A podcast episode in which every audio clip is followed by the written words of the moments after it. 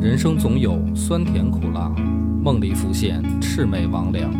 何卷难掩功名利禄，举杯一满贪嗔痴狂。野史下酒四电台，道出不一样的精彩。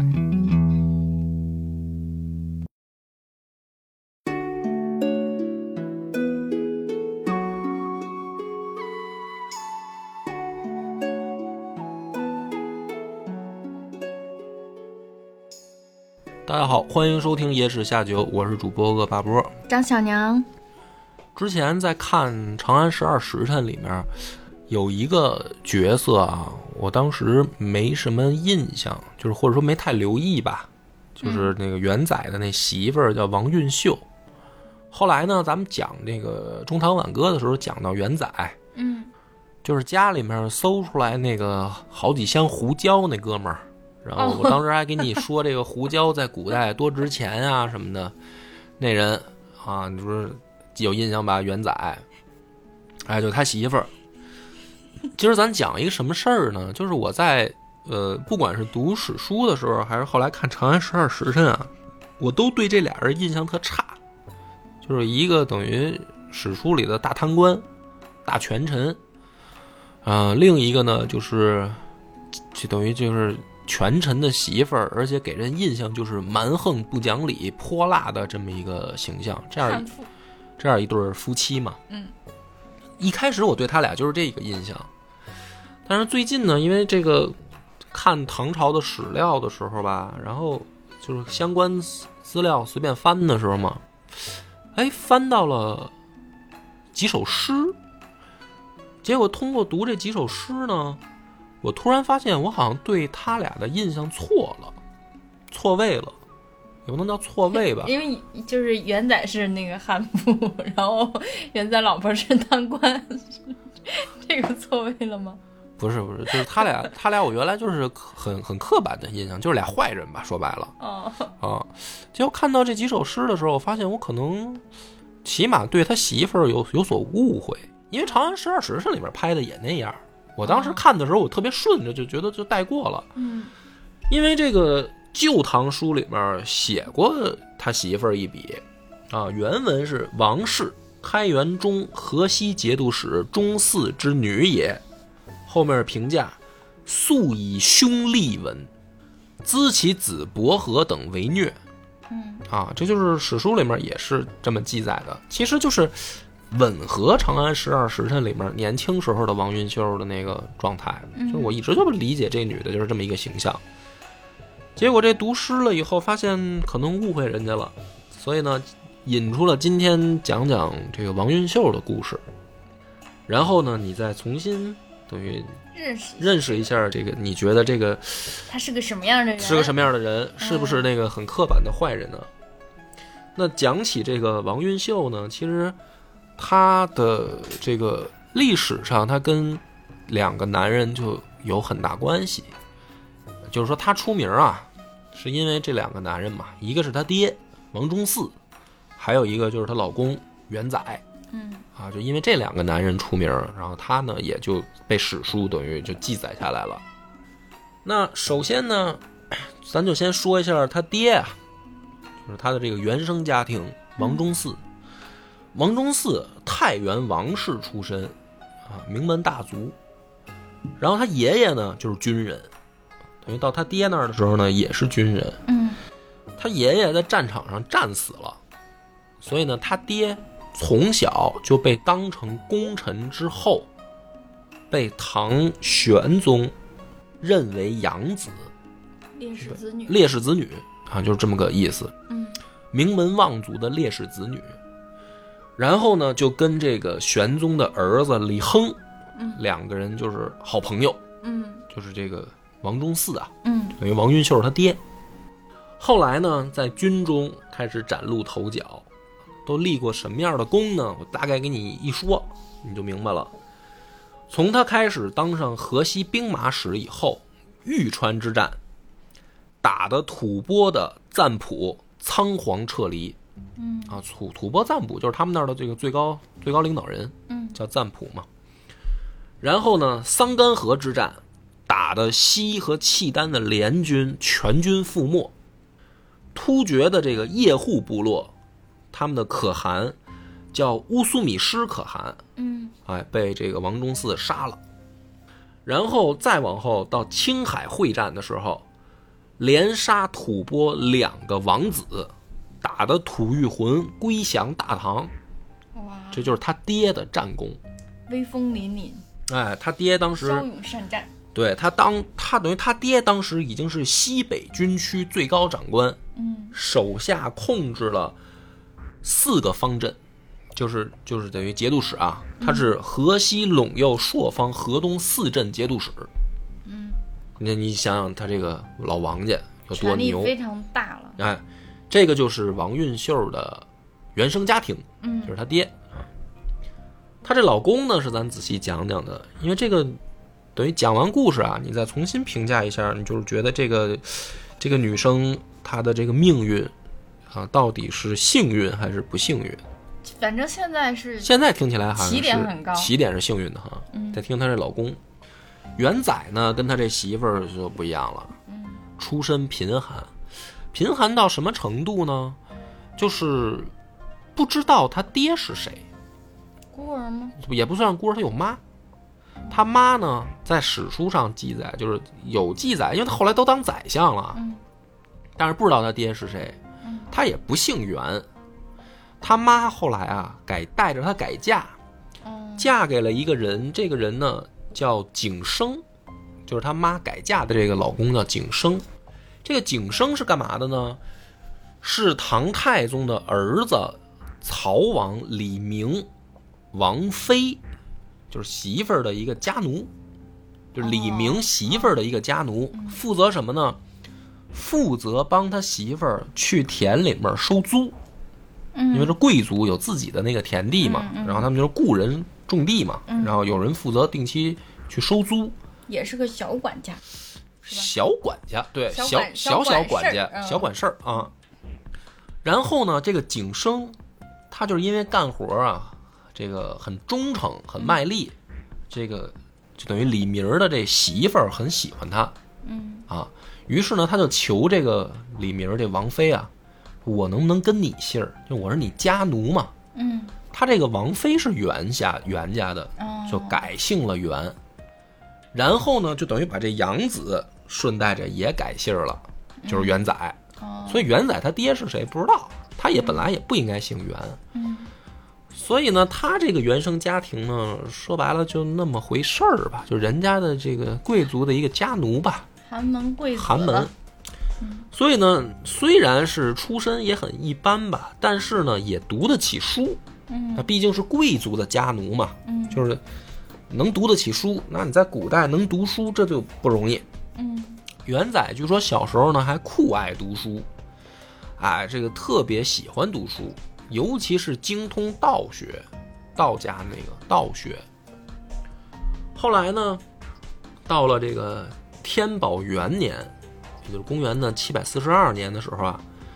唐玄宗特地召开了一次考试。这次考试呢是有针对性的，要选拔人才，选选拔专科性人选才拔对专科就是想选一些精通道学的人才。嗯这个时候的元载已经考过很多次试了，都没考上啊。但这一次唐玄唐玄宗召开这个专门针对的人才，这个对上他的口了，说明元仔偏科儿那是对专业对口了啊。这元载呢，终于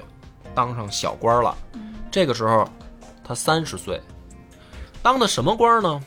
新平县尉，一个九品芝麻官。这这个九品芝麻官呢，呃，办事儿啊尽职尽责，啊，就是那种职场当中的那种老好人儿，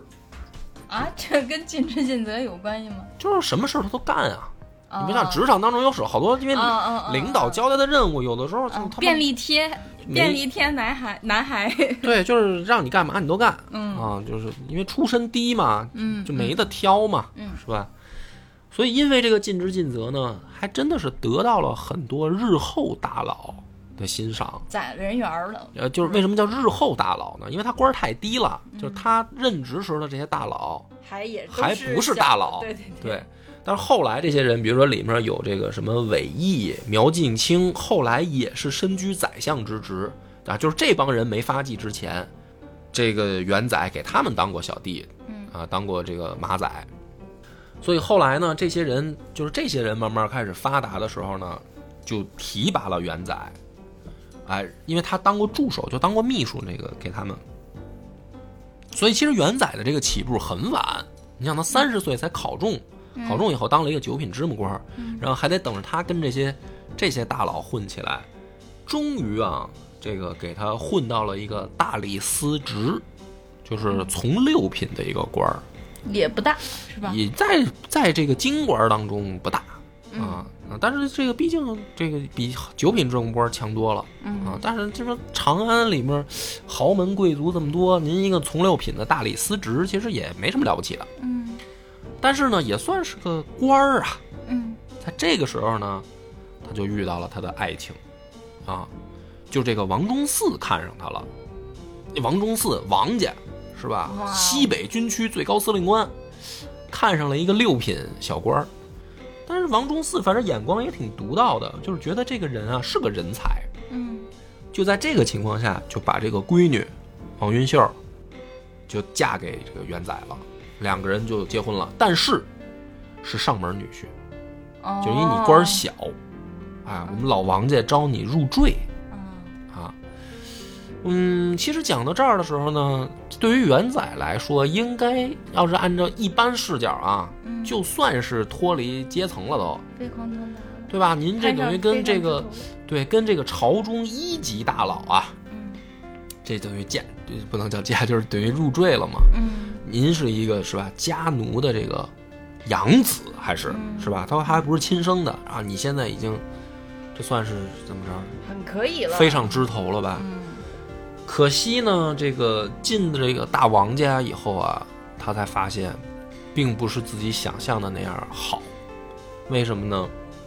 高门大族啊，心里面多多少少带着一些瞧不起他。嗯其实，在古代上门女婿也是一个有点儿丢人的事儿。现在可能好很多了吧，但是现在反正也有点儿感觉不得劲儿。现在还有上门女婿也有吧？现在啊，北京应该就是在古代也反正也是，就是说白了，你生的孩子跟人家姓儿嘛，哦，就是那个意思嘛。因为就是人家，比如说人家家比好多都是什么呢？比如说没儿子的，嗯我招个上门女婿吧，就是这样嗯啊。所以这个他去了以后呢，他发现这个贵族啊，多多少少心里边瞧不起他，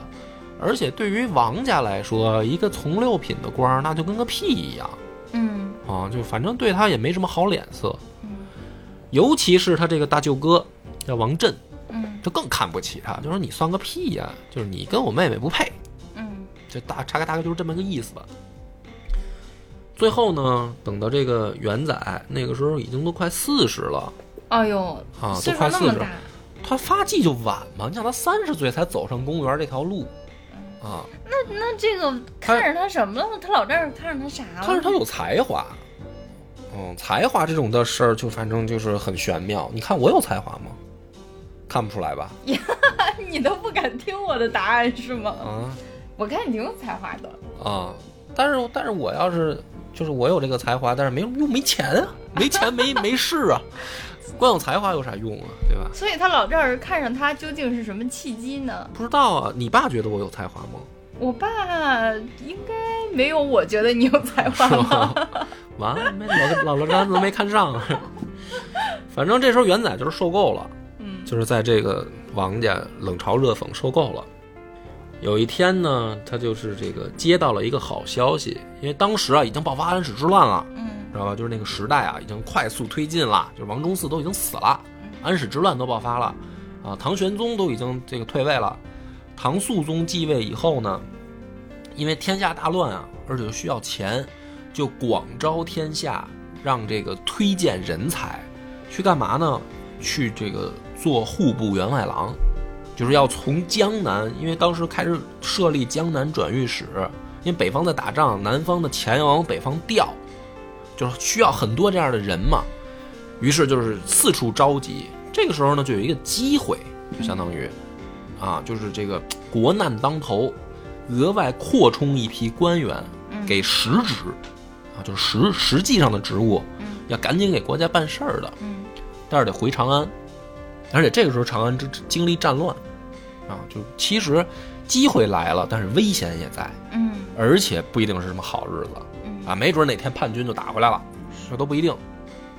但是元载呢，因为在这个王家受够了，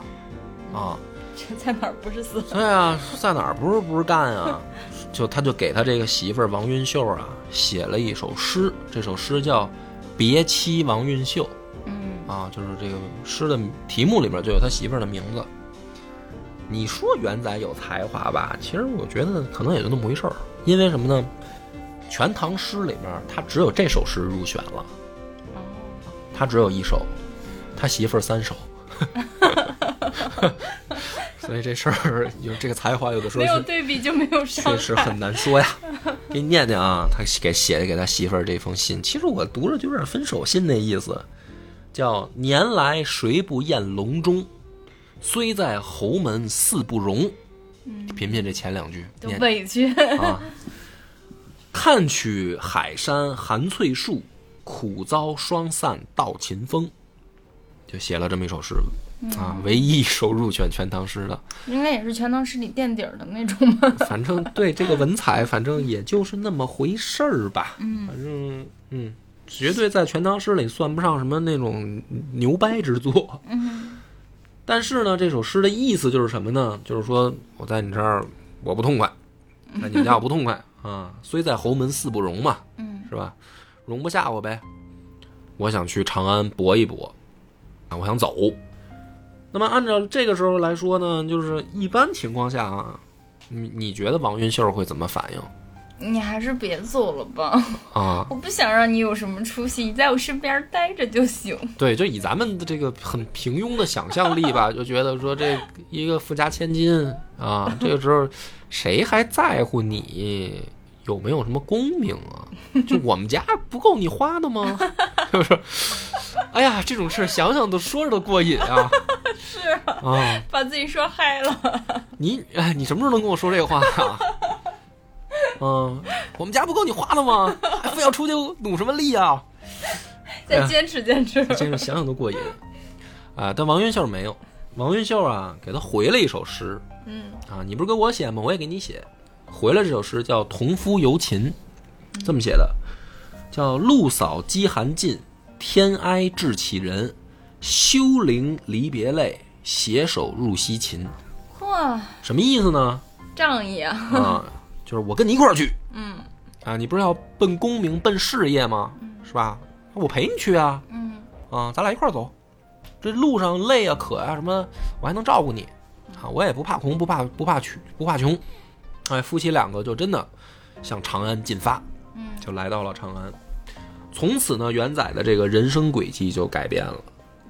嗯啊，在官场上已经四十岁了，开始往上钻营，想往上爬呀，哎，但是呢，这个时候因为这个勤奋肯干呢，而且确实是国家的实职，就这个时候国家需要的这个正好这些重要岗位，嗯就是把江南的钱往北方运呐、想办法从地方上弄钱啊，嗯所以呢，这个李亨就是唐肃宗对元载的工作还是比较满意的。就这些是咱们大系里边、大系列里边都没细讲的嘛，这种其实历史的边角料嘛，就是因为这时候元载还没发迹呢，所以咱们在这儿就是就是啰嗦一几句吧。调回长安以后呢，没多久呢，他就升任这个户部侍郎了。户部侍郎啊，就财政部的这个官员嘛，嗯管钱。这个元载呢，可能也是因为在王家呀受了太多的气，嗯，就在这儿有点补偿心。在这儿可能有补偿心理，他就沉迷于搞钱、嗯弄官儿，哎，钻营。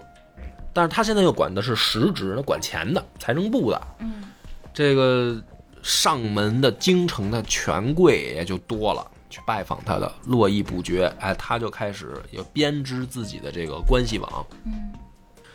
最重要的就是攀上了一个人，就是这个大太监李辅国，啊，这个咱们大系列讲过。嗯，这个大太监李辅国啊，还还有一媳妇儿，啊，对时。不是对食，对食是找宫女。他大太监也有，他还娶一媳妇儿，这个媳妇儿姓袁，就是这个李辅国的这个媳妇儿姓袁。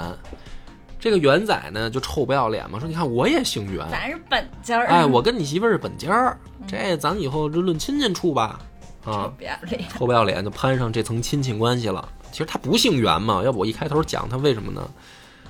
然后这个点儿正，就是后来等于代宗继位嘛，就嗯李煜继位，李辅国呢就有拥立之功啊，这大太监也算是点儿正啊。一人得道，就就于是这个元载也变得官运亨通了嗯啊，就升任中书侍郎、同平章事、集贤殿大学士、银青光禄大夫，有这就是宰相了。哎，就从这个九品芝麻官儿啊，一步一步钻营攀爬，嗯当然也是抓住了机遇啊，嗯做到了宰相。这个时候呢，这个老王家的这个王云秀的姐姐妹妹们就都来了，都来长安了，哎，嗯就登门子了。来攀亲戚了，来潘亲戚来拜访了，一扫之前的那些不屑，嗯当年在王家的那个对他的那种不屑，哎，都没了，都忘了。哎呦，这个袁相 公是不是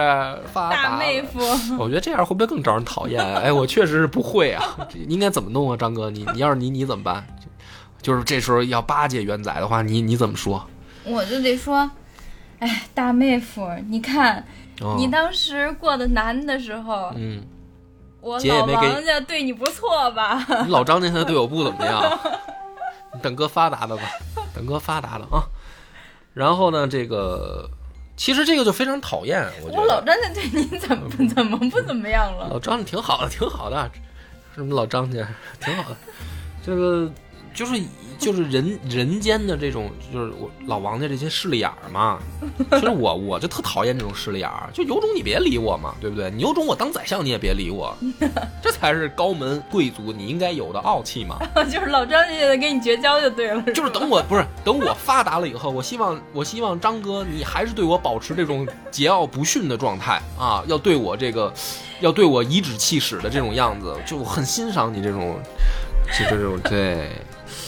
然后呢，这个王云秀这个时候啊，又写了一首诗，嗯，写给谁呢？写给他这些姐姐妹妹。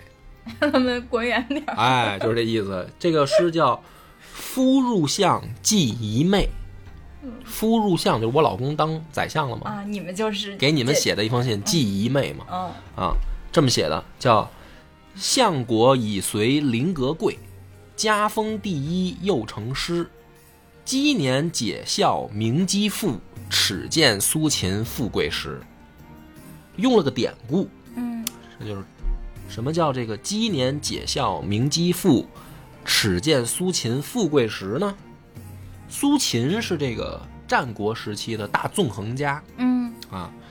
但是呢，苏秦在没发迹的时候啊，也是在家住嘛，然后到处的跑出去跟人家游说嘛，说客嘛，就是说好听点儿叫纵横家，说不好听点儿就是说客，哎，就是去跟人家讲师，去跟人家喷去， 跟人家画饼去，游说这些人，人家不理他嘛。嗯你谁呀、凭什么听你的呀？回来呢，就被家人就嘲笑，尤其是嫂子。什么叫鸡年解笑鸣鸡父嘛？嗯，就是这些家里的娘们儿们啊，女人们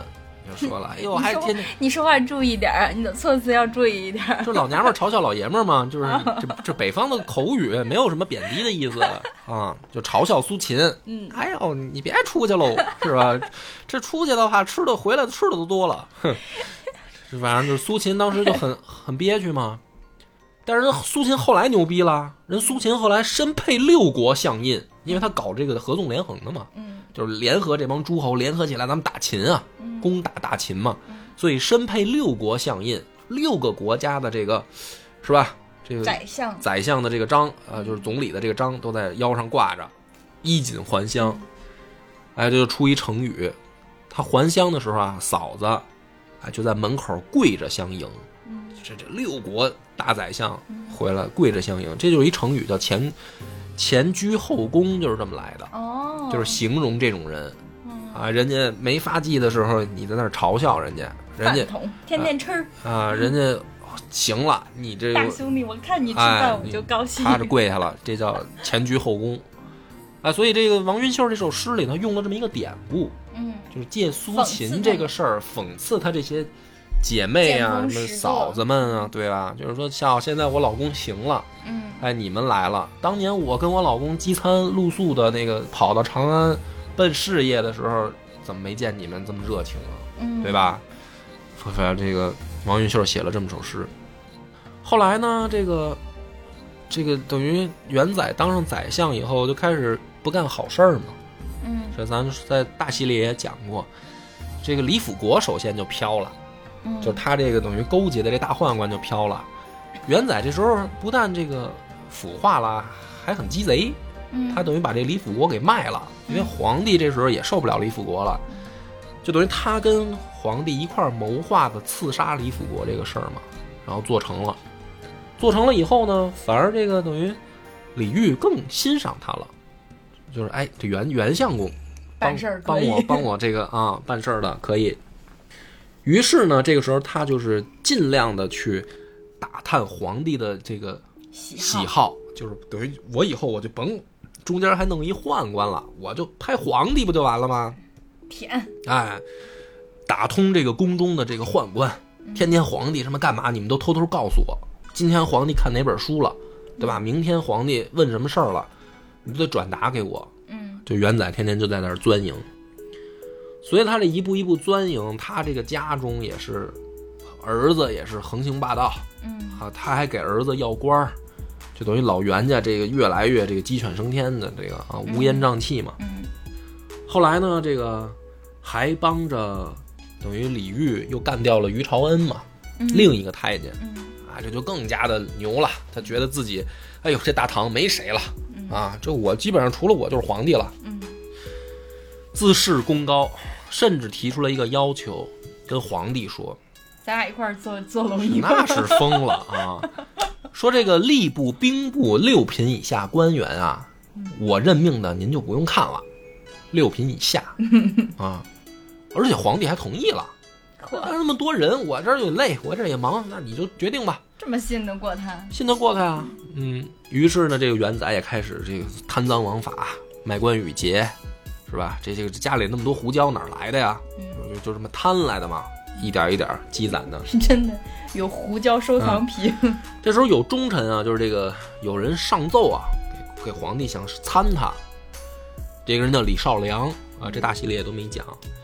这元载把这人逮起来，活活打死。就他变了这个人，但是其实就不像这个呃电视剧也好，或者我传我以往的印象，我觉得这元载一一直这么一个钻营人嘛。其实世上也不是没有这样的人，但是这个时候我读出了一丝意味啊，就是说他为什么这么变本加厉的贪啊，对权势的这种迷恋啊，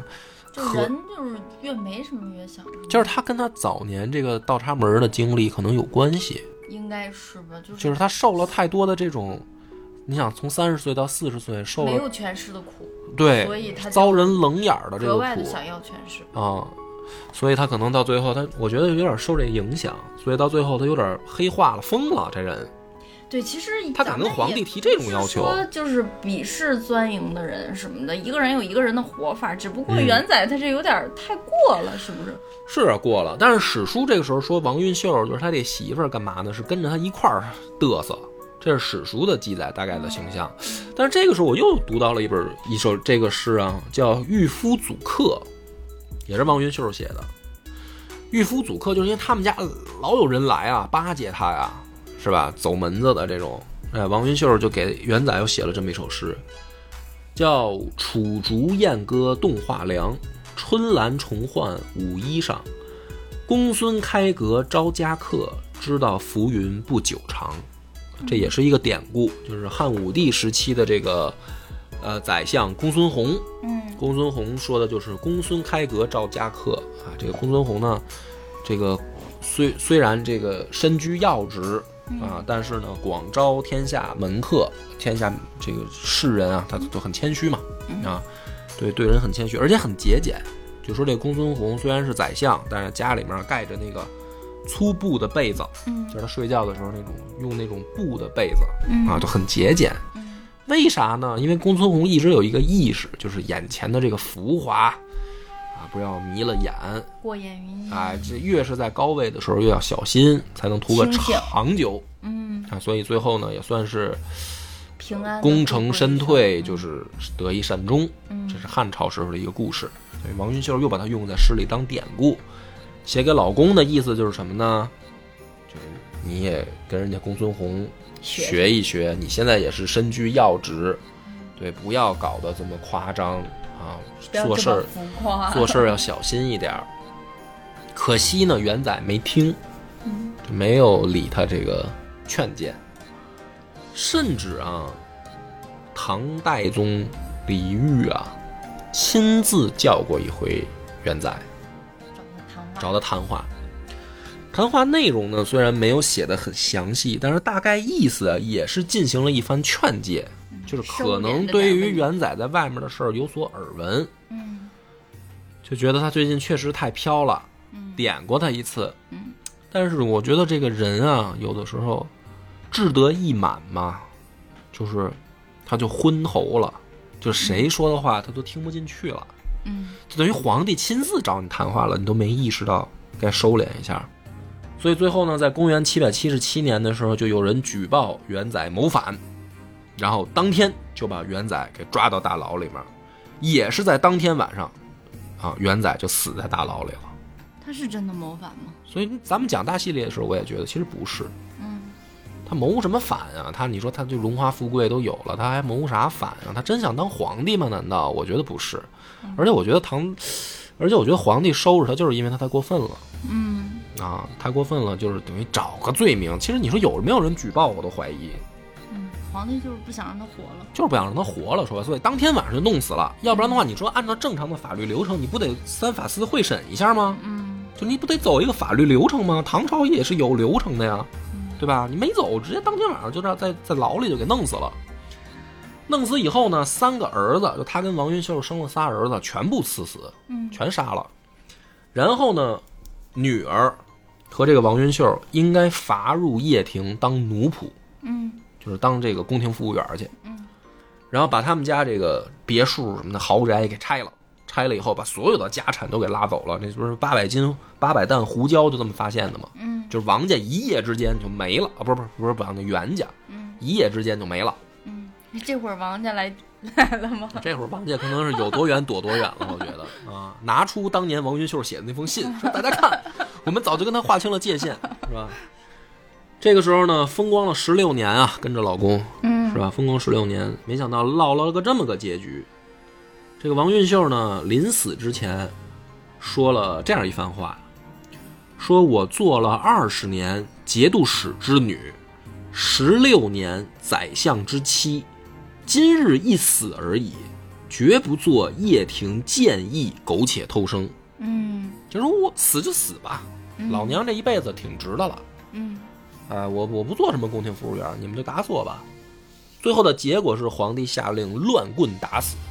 嗯就把这个王云秀也给打死了。所以呢，这个三首诗，我穿插在这个故事里讲了，就是我原来觉得这对夫妻是死有余辜嗯的那个形象，说白了就是活该，该死，啊，一个一对儿这个坏人嘛。但是呢，读完这个三首诗，因为这三首诗是王云秀写的啊，我觉得跟历史有点对不上号儿。就是历史记载的那个可能不是王云秀本来面目，嗯因为历史记载他就是一个骄奢淫逸的这个悍妇嗯啊。你想想，好像当时不细想，觉得对啊，官二官二代的闺女，将门虎女应该是这么个性格吧，嗯对吧？他爹那么能打，生这闺女应该也挺横的吧？嗯但是读完这诗，我感觉不是这个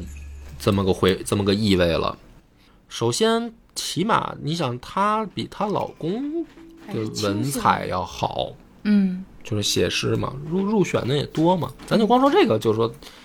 能入选全唐诗的也不容易啊。那唐朝诗歌的巅峰啊，嗯对吧？那你这能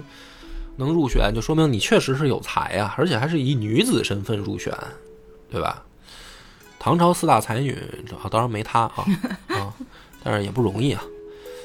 另一个就是她的诗里面，就是不光是我写诗啊，她会用典。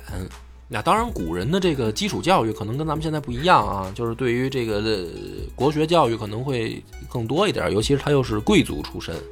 但是起码说能在诗中用典，而且用的都是历史典故，嗯就说明这个姑娘应该读书就不少，阅读量是可以的，阅读量在那儿吧，起码啊，能写诗有才华，然后阅读量不少，而且呢，这个性格，你看他第一首诗表达的是老公不行，但是想想抓住机会博功名的时候呢，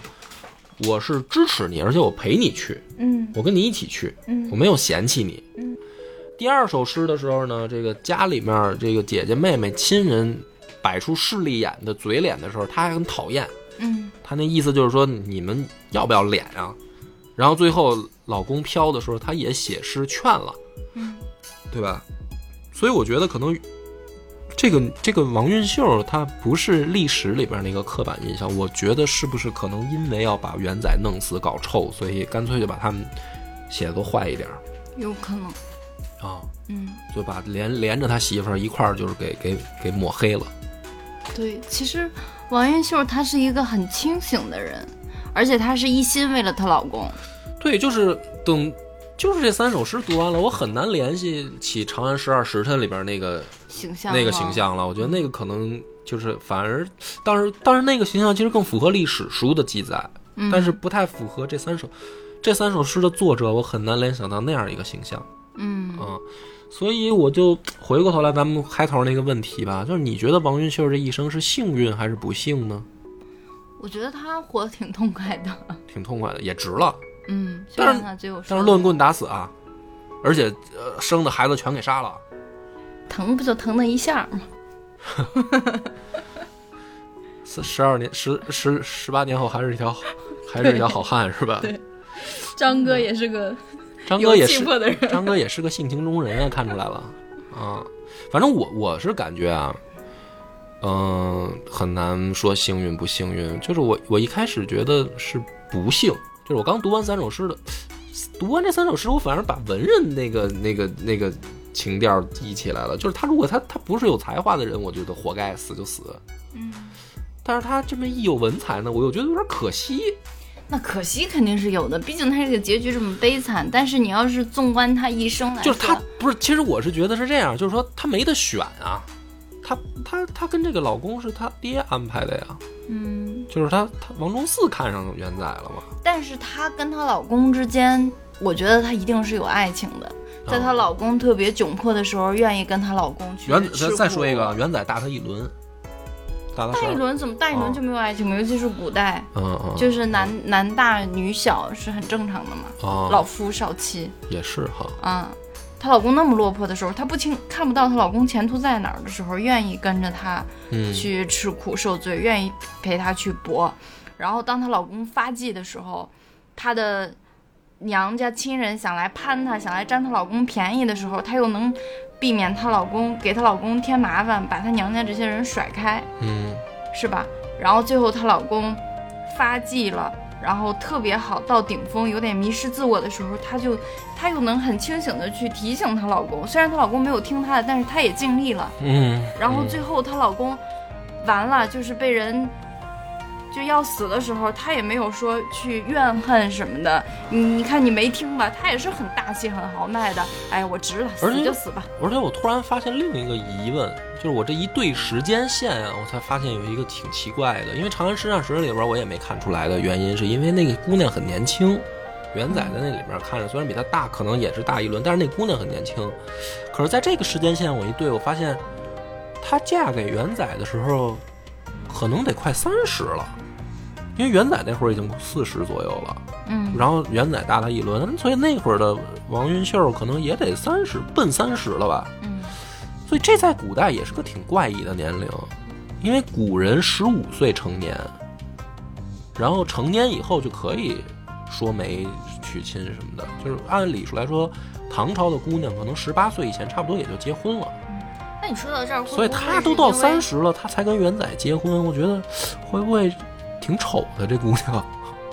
我倒不会觉得没人要，你这是直男思维了不是因为她很有才华，就是说你你就是因为他有才华，有才华的人，尤其是年龄大的人，他很清楚自己要什么。所以可能之前她爹给她相亲的不不男的，不她都我觉得没有看上，不会吧？所以这个元仔比她大，然后可能这种成熟男人的魅力吸引了她， 然后，然后还有一个可还有一个点啊，是袁家他那个王家他是有男丁的，但是王家却哦你把的他、意思是他爹太喜欢他，不想让他出嫁。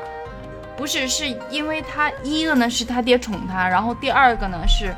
他可能确实太挑剔了，就是哦很难有、嗯很很难有男的入他的哦，所以就是眼说，真的是元仔的才华征服了他。他可能不一定也就是没办光法像古代那种传统的女子一样，就是嫁到谁家，然后就是当那种居家的那种小女人，然后每嗯天伺候公婆，就特别传统的那种。他可能也想要在婚姻里边要一定的自主性吧。然那后个如十果年是，倒插门儿，那不是老公也没什么起色。但是他在这个婚姻关系里面，他是很有地位的呀。嗯，会不会有这种可能？我们就是探讨各种可能性吧。是吧？我觉得这个就是历史的夹缝了。因为读大系列的时候，说白了，这个王云秀吧，真的是就是就是配角吧，嗯没没太引起过注意啊。因为他的这个诗文，我好像重新反思了一下，可能确实之前这个印象啊又又被刻板的，就读历史很容易就被被人骗，你知道吗？嗯，就是把把一个刻板印象深深的植入脑中，但是当突然发现可能哎错了，嗯，所以今天赶紧给大家呢讲讲这个事儿。当然也可能是因为我收集的资料不全哦，但是我们只是从一些嗯局部的证据、嗯，局部的历史中去探究它的一些可能。可能性吧。对，行，感谢大家收听，本次节目到此结束，拜拜。我们的微信公众号叫“柳南故事”，柳树的柳，南方的南。如果还没听够的朋友，欢迎您来订阅关注。